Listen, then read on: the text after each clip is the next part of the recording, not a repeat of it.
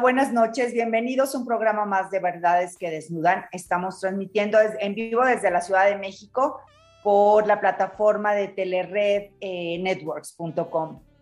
y hoy con un tema muy interesante, un tema actual, un tema que todos estamos pendientes de lo que está pasando y es este tema hackeos en las redes sociales y en los órganos de gobierno. ¿Cierto o no, Adi, Freda?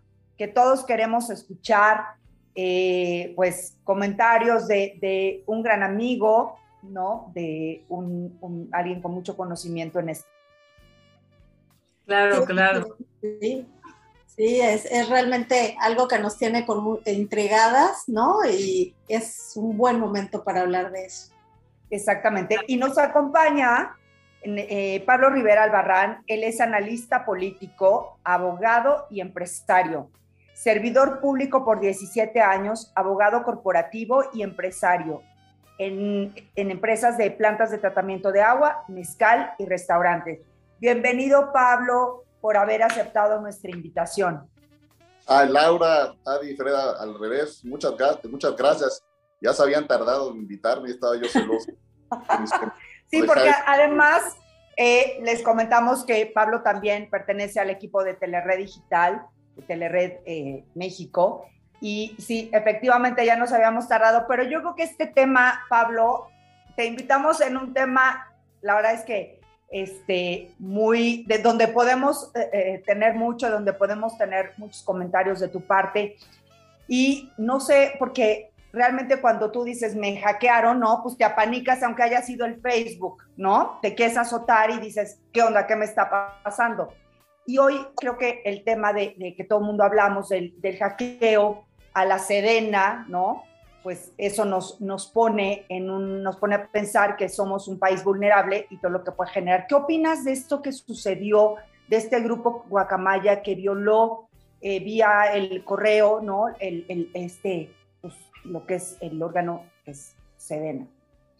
No, pues es, es, es, muy delicado, este, Laura, Adi, eh, y Freda y, amigas y amigos que nos ven hoy.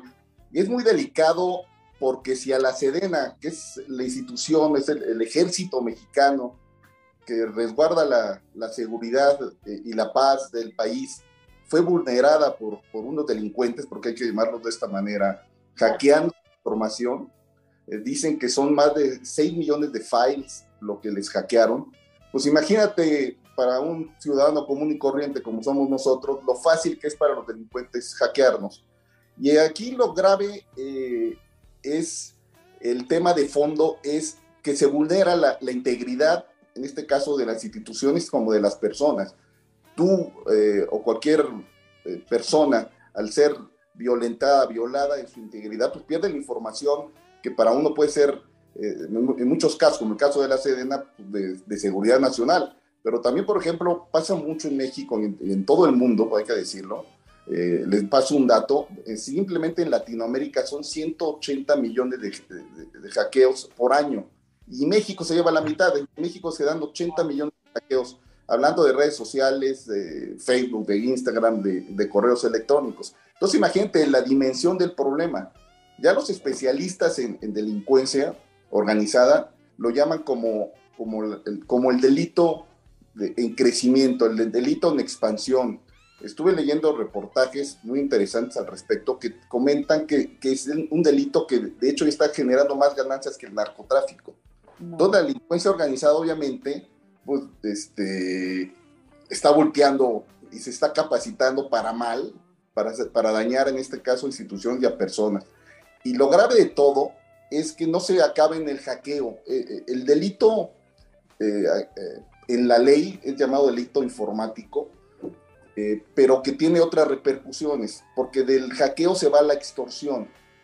Es decir, te hackean tus redes sociales, te hackean tus correos electrónicos, tienen información este, importante para ti, en muchos casos cuentas bancarias o algún tipo de información de laboral o hasta personal y te empiezan a extorsionar. Comentamos antes de entrar al aire, amigas y amigos, que es muy importante para nosotros hablar con nuestros hijos.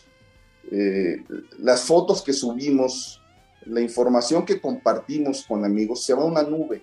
Una nube que es fácilmente violentada y hackeada por los delincuentes y que puede ser mal utilizada. Y en muchos casos, estas fotos, eh, eh, ha pasado mucho de que personas se toman fotos desnudas y ni siquiera se dan cuenta de que son utilizadas en otros países para, para otro delito, que es la pornografía. Es decir, fíjate, ya llevamos dos delitos que se derivan del hackeo, la extorsión y la pornografía y la pornografía infantil. Eh, entonces, eh, es muy importante eh, comentarle a, todos nuestros amigos y amigas que tenemos que tener mucho cuidado, mucho cuidado en, en, cómo cuidar nuestras contraseñas, cómo cuidar nuestras redes sociales, qué información compartimos, qué información subimos. Yo les comentaba también antes de entrar al aire que, que yo fui víctima de un hackeo hace como dos meses y la forma como me hackearon es que entraron a mis redes sociales, en este caso a Facebook, y empezaron a extorsionar a mis amigos haciéndose pasar por mí como si yo necesitara dinero. Y son muy hábiles porque usan palabras muy comunes y de, de todos los que intentaron este, engañar, sí cayeron desgraciadamente tres personas.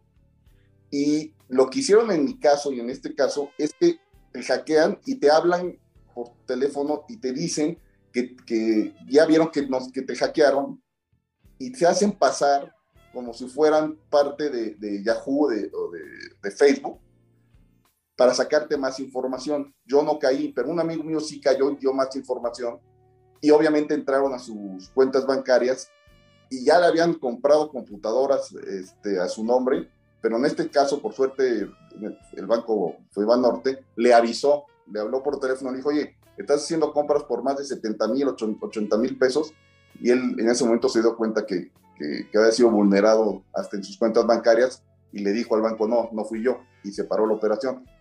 Pero con eso les quiero decir que, que es muy delicado.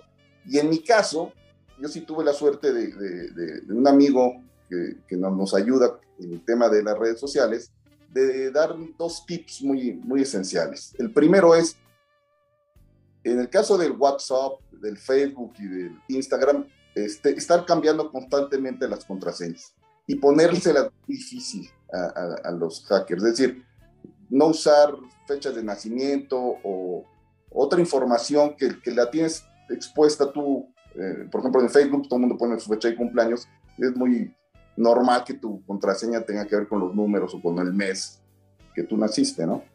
Y, y sobre todo, lo más importante es que la información que realmente te importe la puedas, este, si se puede cifrar eh, o, o, poner en algún archivo especial para que el expueste más bajo, es, es lo más importante. Uh -huh, uh -huh. Okay. Y bueno, por ejemplo, y si ya nos hackearon o nos damos cuenta que le están pidiendo, como en tu caso, a alguien información o dinero o algo, ¿a dónde debemos acudir o qué es lo primero que tenemos que hacer? Es, es muy buena pregunta, porque este, uno no sabe. La verdad es que uh -huh. lo lees en los periódicos y nunca crees que te va a pasar. En mi caso, yo tuve la fortuna de, de, de hablar a la Policía Cibernética en la Ciudad de México, la verdad, muy bien. Te, te orientan y te guían y te dicen, mira, puedes ir a presentar tu denuncia al Ministerio Público, pero va a ser muy difícil, de, muy difícil que prospere. Como lo mencionaba, son 80 millones de hackeos este, al año, haciendo un cálculo este, no sin saber, póngale que haya 200 mil personas que sí vayan y presenten su demanda ante el Ministerio Público, seguramente no resuelven nada. Entonces, la manera más fácil es rápidamente cambiar tus contraseñas, hablarle a tus amigos, avisarles, oye, he sido hackeado, si hablan de mi parte para pedir dinero, pues haz caso omiso y, y, y, y estar constantemente, como ya lo mencioné, cambiando las contraseñas. ¿no? Pero sí, la policía cibernética en el caso de México funciona muy bien. De la... y, y bueno, este, sí me gustaría que nos pudieras platicar un poco más, Pablo, de estas particularidades y de estos riesgos o amenazas que representa el que podamos ser hackeados, porque digo, si el gobierno de un país es hackeado, pues imagínate qué, qué nos queda a nosotros los particulares, ¿no? Y eso es lo que, lo que asusta mucho, ¿no, Freda? porque como lo comentamos al inicio, si la Sedena, el ejército mexicano, no solo de México, sino también en este caso, este grupo criminal que se autodenomina Guacamaya, hackeó al ejército de, Chile, de Perú, a, de El Salvador, es decir, a varios ejércitos, y si lo logró, ya como lo comentamos, imagínense, con nosotros, nosotros no nos queda más que prevenir, hablar con, sobre todo con nuestros hijos, con nuestros seres queridos, con los amigos, con las amigas, y decirles que, la información que subimos a las nubes siempre va a ser vulnerable.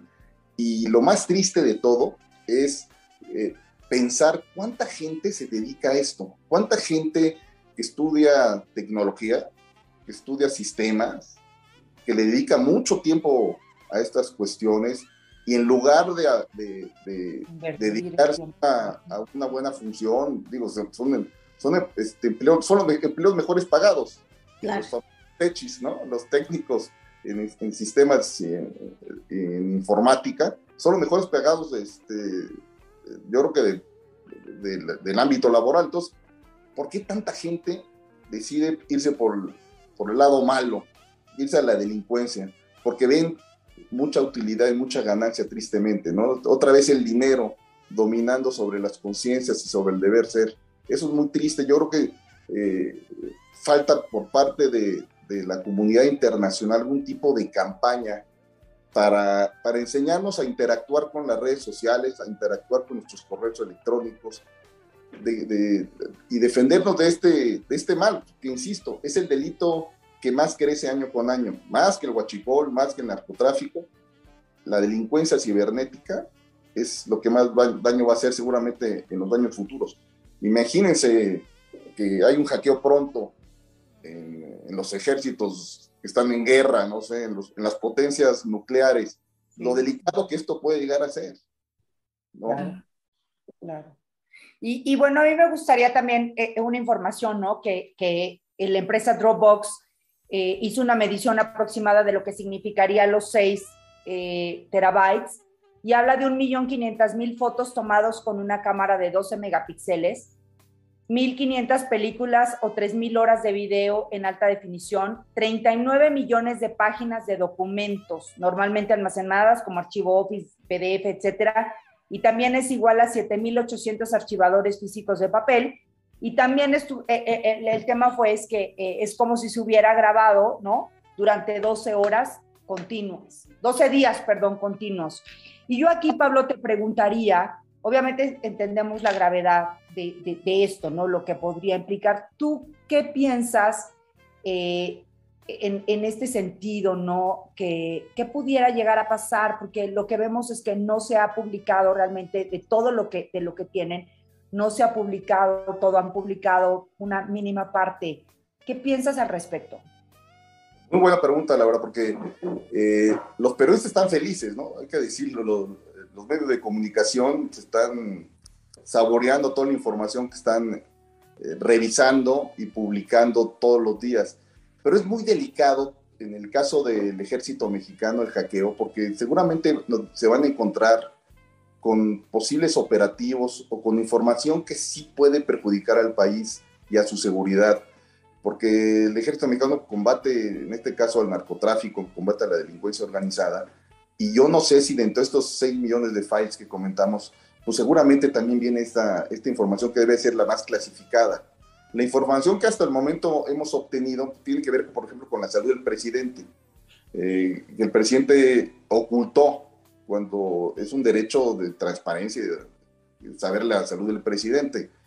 Y también vale la pena comentarle a nuestras amigas y amigos que el hackeo a la CNN también se debió por un error de gobierno, de una política pública equivocada, la llamada austeridad eh, este, franciscana, como la llama el presidente, eh, de ahorrar tanto dinero en, todas las dependencias, no les dieron los recursos necesarios para que la, Secretaría de la Defensa Nacional se defendiera es decir, se defendiera contratando a expertos cibernáuticos para que protegiera precisamente ante unos posibles hackeos. Lo que ha comentado la presidenta de la República es otra mentira más. No es cierto que se descuidaron en un cambio de software y de, hardware, no es, eso es falso. lo que realmente pasó es que no le invirtieron el, dinero necesario, en este caso al ejército mexicano, como a todas las otras dependencias de gobierno, hay que decirlo, o sea, mañana pueden este, clonar a la Secretaría de Hacienda, mañana pueden clonar al SAT, pueden clonar a la Secretaría de Economía, eso lo vamos a ver. De hecho, en este sexenio ya han clonado a, la Lotería Nacional eh, y nunca supimos qué pasó. Pareciera que hubo un arreglo en lo económico, que era otro tipo de, motivación, en este caso de estos delincuentes, en este caso era eh, eh, el dinero lo que los movió, porque ya nunca, nunca supimos cómo se resolvió este tema, ¿no? Y otra dependencia de gobierno que también antes de entrar al aire, ya no nos acordamos cuál fue, que le pasó lo mismo. Los hackearon, silencio total, y, nunca más se volvió a hablar del tema, ¿no?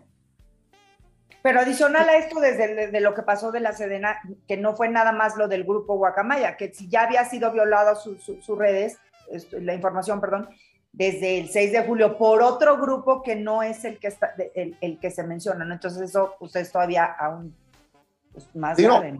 vamos a ver, mucho, falta muchísimo por ver.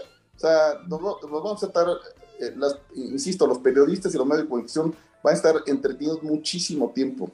Eh, en lo que revisan, analizan y ver qué se puede publicar y qué no, vamos a tener muchas sorpresas. Este, Por ejemplo, la, línea aérea que quería el ejército, este, y que quiere y que van a lanzar la famosa mexicana, va a renacer, pero va a ser una mexicana militarizada, como está todo el país. al presidente no le quedó otra más, más que anunciar en la mañana que efectivamente hay un proyecto que parece que, va a ser realidad, en donde van a utilizar también el, el, famoso avión presidencial que nunca lo han podido vender para meterlo en la flota de aviones del, del ejército. Y el presidente comenta que van a ser, eh, va a ser una aerolínea que va a cubrir las rutas en donde las líneas comerciales no están cubriendo. Entonces, va a ser otra vez subsidio, más dinero, va a quebrar seguramente tarde o que temprano, es una muy mala idea como esta situación, eh, en términos de transparencia como ciudadanos, pues vamos, estamos ganando eh, saber qué, están planeando. Pero en otros casos, pues es muy delicado saber, como, como lo mencionaba, pues que se pueda malutilizar la información las fotos, los correos que tienen estos, estos delincuentes ahora, ¿no? Oye, Pablo, y en tu opinión, ¿qué deberían de hacer, por ejemplo, en esta austeridad? Si esto está pasando en esta dependencia, en las otras, por ejemplo, como educación, como salud, pues ¿qué nos espera, no? ¿Qué deberían de hacer para eh, tener esta ciberdefensa en todos los órganos de gobierno? Pues meterle dinero. Yo creo que sí, eh, ahorita precisamente se está discutiendo el presupuesto de egresos para el año que viene, el 2023 en la Cámara de Diputados, eh, la Secretaría de Hacienda ya presentó el documento, pero yo creo que la Cámara de Diputados y, y la senadores, que de hecho la Cámara de Senadores, su líder Ricardo Monreal ya, ya lo anticipó, sí es el momento de revisar en qué se está gastando el dinero, que todos sabemos que se está gastando en, los, en las obras faraónicas, el Tren Maya, bueno, el AIFA que ya lo terminó y, y sobre todo en Dos Bocas que ya triplicó el presupuesto originalmente proyectado. Pero yo creo que sí tienen que reajustar el presupuesto e invertir en ciberseguridad. Las dependencias obligadamente, porque es la seguridad no de la información solo de las dependencias, también pues, de todos los ciudadanos, ¿no? Por ejemplo, gobernación, pues están nuestras claves, nuestra CUR, este, el INE, que aunque no sea del, Poder Ejecutivo, pues, es un organismo que también podría ser clonado y tendrían informaciones este, estas personas pues, de tus domicilios, de tus nombres tu RFC, de tu CURP, en fin, ¿no? Sí, te saben bien de milagro. Y, bueno, este, tú lo que crees es que el gobierno eh, se confió, como dices, bueno, así como, como quitaron presupuesto para terremotos y para huracanes y todo esto, es lo mismo que pasó aquí y entonces este, creyeron que nunca, nunca nos iba a pasar. Yo creo que sí, ese es el grave error de, este gobierno, ¿no? Eh, subestimó la realidad, ¿no? Bien lo decías tú, Freda, lo del FONDEM, que es el fondo que cubría los desastres naturales de este país, y que si bien había mucha corrupción, también hay que decirlo, el presidente ahí sí tiene razón, pero debió haber castigado a los corruptos, ¿no? eh, que, mal no, No, retirar el, Pero sí servían esos fondos, la gente sí recibía la ayuda, sí recibía los, este, las despensas cuando no tenían comida, las plantas de agua cuando se quedaban sin agua, llegaban gracias al FONDEM, eh, el transporte, las casas que se destruyen en los temblores, gracias al FONDEM había dinero para, para ponerles casas de campaña en lo que se reconstruían sus, sus casas, es decir, sí funcionaba. Igual funcionaba antes todo el tema de la ciberseguridad. Hay que decir una cosa muy importante. En el sexenio de, de Peña Nieto, el presidente Peña, había una área dedicada a la, a la informática gubernamental. Es decir, eh, esta área era la responsable de coordinar en todas las dependencias de gobierno que todas estuvieran al día en, en, en, la protección de la ciberseguridad. El presidente elimina esta área y ahora estamos viendo las consecuencias de no, de no tener este, un área que se dedique. Ya el mundo ya ha evolucionado, todo vemos, en, nuestro día estamos más metidos en, en, la computadora, en el celular, eh, el, mundo ya se comunica de manera diferente y nosotros, es increíble que este gobierno, vamos para atrás, ¿no? Eh, eh, elimina un área estratégica que todos los países del mundo lo tienen. Van hacia adelante. Por, insisto, por su malentendida austeridad este, franciscana o republicana, como le llaman ellos. Oye, Pablo, ¿y cuál crees que sea el objetivo de, este, de estos grupos activistas, no? Eh, supuestamente no se mueven por un fin económico, sino es más bien defender a la naturaleza, ¿no? A mí me llama mucho la, la, atención la palabra, ¿no? Que mencionan que la protección del Avia Yala, que es como la naturaleza, como los derechos humanos, como todo esto. ¿Qué piensas de esto? Mira, ojalá, ojalá este grupo Guacamaya sea este, dentro del delito que cometieron, eh, sea, una organización con fines eh, nobles, ¿no? Proteger la, naturaleza, por ejemplo, ahorita con la destrucción que estamos viendo de, la selva por el tren Maya, o, que sea un objetivo eh, de carácter social, ¿no? La, pobreza que está creciendo también en, en, estos países de Latinoamérica. Es decir, ojalá sea es el fin y no sea un fin de extorsionar con dinero o de extorsionar políticamente también al gobierno con información que puedan publicar a cambio de otras cosas. Ojalá no sea así. Hasta el momento está muy confusa la información porque yo he visto Twitter de, este supuesto grupo que ya amenazó al presidente pidiéndole la renuncia, pero no tengo la capacidad, y lo he platicado con amigos y colegas, para saber si son reales o no. Y tampoco el gobierno ha dicho eh, o desmentido esta, estos tweets. No sé si ustedes se meten a, y sigan a, Guacamaya en, Twitter, vean los, twitters que, que, mandan y son muy amenazantes para el gobierno Claro. Y bueno, eh, otra pregunta, Pablo, sería, este, ahí sí me escuchan, sí, ¿verdad? Este, sentí que me quedé como en, en ah. freeze, pasmada. ¿Qué podemos hacer, por ejemplo, eh, para nosotros saber si alguien que nos está hackeando es el hacker o no, porque era lo que decíamos hace rato, ¿no? Si en un órgano de gobierno no sabemos, por ejemplo, si el que está extorsionando es alguien que de verdad tiene tus, tus datos o si es alguien que tiene una parte de tus datos y lo que está haciendo es sacar más información a costa de esas preguntas que te están haciendo. ¿Cómo podemos saberlo o simplemente qué es lo que debemos de hacer a la hora de recibir alguna llamada de extorsión o algo así, ¿cómo deberíamos de actuar para pararlo? Muy buena pregunta. Yo creo que lo más, importante es, verificar. No sé si te ha pasado porque por WhatsApp, amigos de repente que no has visto en mucho tiempo te piden dinero. Entonces, lo más fácil es no, no escribirle por WhatsApp, hablarle por teléfono, oye, tú me estás pidiendo dinero. Y ya ves, y te, seguramente te puede decir no, entonces ya, le, él ya le, ya le avisas que está siendo hackeado. Yo creo que la mejor manera es verificar en el momento la, información que te está llegando. Otra cosa que, me faltó comentarles es cuando me hackearon, el policía, un policía muy bueno, en este caso del Estado de México que, que me asesoró, me comentó que la mayoría de las llamadas telefónicas vienen de las prisiones de México. En este caso sí pudo verificar el teléfono que me estaba marcando y venía de una prisión que está en, el estado de Jalisco, que es de alta seguridad. Y lo que me comentaba que, ah, eh, que ahora los delincuentes que tienen los softwares muy poderosos que hackean, eh, que en este caso me dijo que la mayoría vienen de países de, de Sudamérica, usan a los presos como si fuera su call center. Es increíble.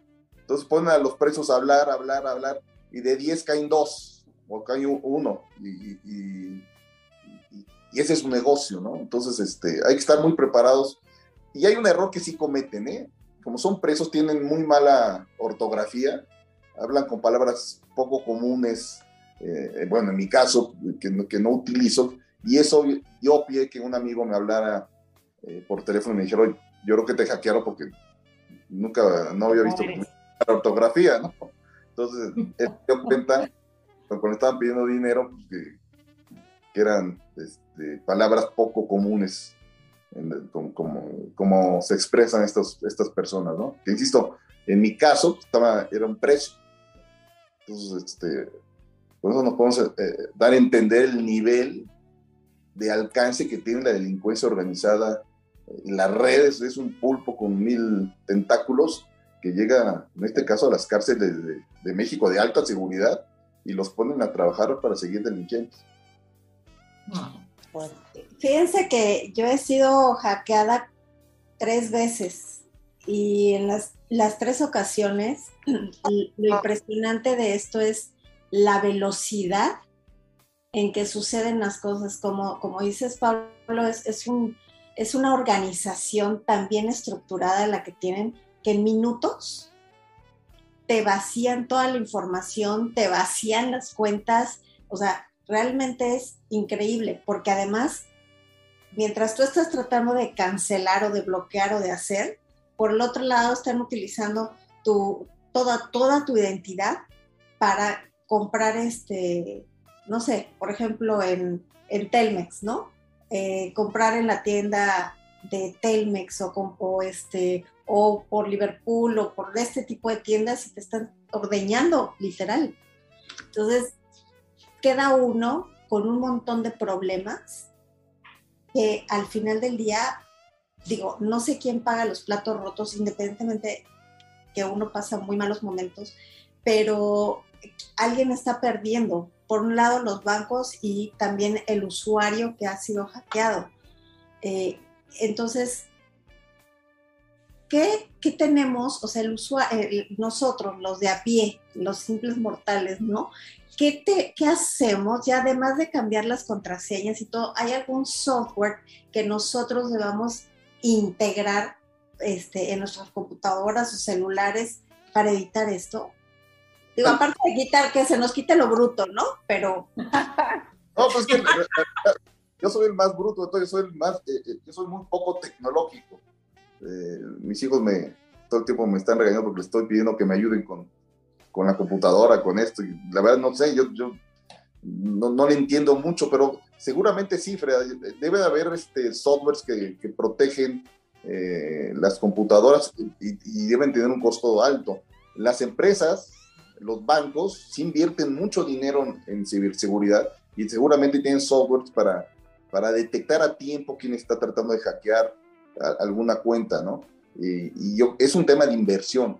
O sea, dependiendo la, el nivel de tu, de tu información, yo creo que sí va a ser, y cada mes más, necesario contar con una parte de tu presupuesto para contar con ciberseguridad en tus, en tus dispositivos, en tu computadora, en tu teléfono, para tener un poco más de control sobre tus redes sociales y tus correos, ¿no? Pues sí, qué triste, ¿no? Y bueno, ya se nos está acabando el tiempo y como diría la canción, ¿a dónde vamos a parar con todo esto, no? Y no se trata de vivir con miedo, ¿no? Porque si vivimos con miedo, pues no se trata de eso, se trata de vivir prevenido, se trata de vivir alerta, se trata de vivir, darte cuenta, no en el automático, sino no como robot, sino realmente que te des cuenta y que hagas conciencia que podemos, que todos somos vulnerables, ¿no? Pero que hay unos más vulnerables, o sea, que otros, simplemente porque tomas conciencia y haces lo correcto, lo inmediato y todo esto. Pablo, muchas gracias por haber aceptado nuestra invitación. Seguramente con toda tu experiencia, con todo tu currículum, eh, pues al ser también parte del equipo de Telered Digital, permítenos invitarte a otro programa muy pronto para que ya no te nos quejes de que, de que, de que no te habíamos invitado. De verdad, muchas gracias. No, hombre, al revés. Laura, Adi, Freda, encantados. Este, estuve muy contento y yo estoy a su orden. Y por cierto, tengo que saludar a Charlie Sandoval, que estaba con él en una junta, y me pidió que, que le mandáramos un, un, saludo. Sí, claro que sí. Carlos, te agradecemos mucho el espacio. Gracias, Mike, a la producción. Y de verdad, Carlos, creo que, que la oportunidad que nos das a todo el equipo de Telered Digital de, de compartir esta información muy valiosa en muchos sentidos, ¿no? Con muchos temas eh, yo creo que haces una gran labor y sobre todo que es sin un fin eh, educativo. Entonces, gracias y gracias también a todos nuestros amigos que nos siguieron hoy en la transmisión de Verdades que Desnudan. Gracias, Preda, gracias, Adi. Y pues a seguirle, a darle, a los esperamos el siguiente miércoles, eh, programa tras programa, 10 de la noche por la plataforma de telerednetworks.com. Gracias y buenas noches. Hasta luego. Bye.